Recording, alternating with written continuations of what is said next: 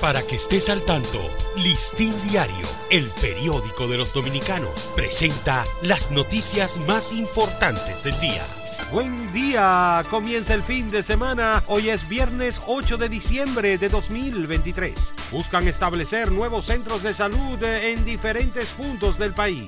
La administradora de fondos de inversión Pioneer y la empresa de gestión de activos de salud Integra se unieron mediante un acuerdo para desarrollar un proyecto de inversión nacional que conduzca a la construcción de modernos centros de salud en diferentes lugares del país. La UAS respalda que clases nocturnas sean virtuales. El rector de la Universidad Autónoma de Santo Domingo, UAS, Editrudis Beltrán, se mostró de acuerdo con la propuesta del diario de que las clases impartidas en horario nocturno sean virtuales debido a temores de los estudiantes por la delincuencia.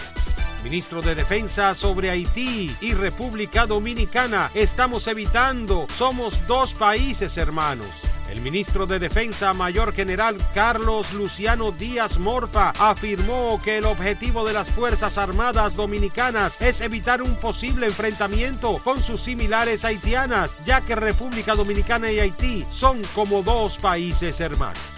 Culmina la última jornada de vistas públicas para evaluar aspirantes a jueces eh, del Constitucional. El Consejo Nacional de la Magistratura evaluó otros 20 candidatos a juez del Tribunal Constitucional para un total de 115 postulaciones sometidas a escrutinio en cinco sesiones de vistas públicas.